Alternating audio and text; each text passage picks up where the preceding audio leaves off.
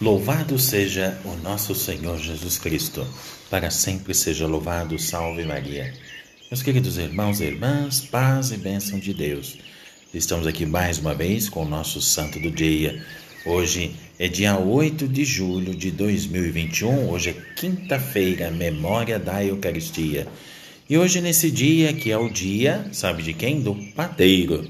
Vamos agradecer ao pão de nosso de cada dia, mas também àqueles que trabalham pela madrugada dentro, para termos de manhã um pão fresquinho, apesar de toda a situação que estamos passando. Cara, não é verdade? Mas também queremos falar dos grandes santos de hoje. Hoje em Roma venera-se o casal Áquila e Priscila. Refugiaram-se de Roma em Corinto, onde os encontrou São Paulo. Tornaram-se logo colaboradores valiosos, arriscando a própria vida para salvar a de São Paulo. Tiveram o mérito de ajudar na formação religiosa de Apolo, também nomeado no contexto dos trabalhos de São Paulo.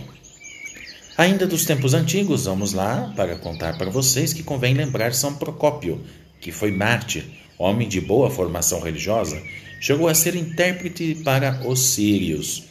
Por causa da sua fé na unidade de Deus, tornou-se o primeiro mártir da perseguição de Diocleciano na Palestina. Mas queremos mencionar também hoje um Papa chamado Eugênio III, para quem um dos maiores teólogos de todos os tempos. São Bernardo escreveu um livro de conselhos e um livro esse que se tornou célebre. Aliás, ele próprio, antes de ser Papa, foi da Ordem dos Padres Cistercienses. Para mencionarmos rapidamente também a Santa Landrada, fundadora de um mosteiro da Bélgica, onde se santificou juntamente com as monjas e o povo ao seu redor, e viveu no século VII. E assim, terminando com esses grandes santos da Igreja, nós queremos agradecer a todos os nossos irmãos e irmãs que nos acompanharam neste momento com o Santo do Dia.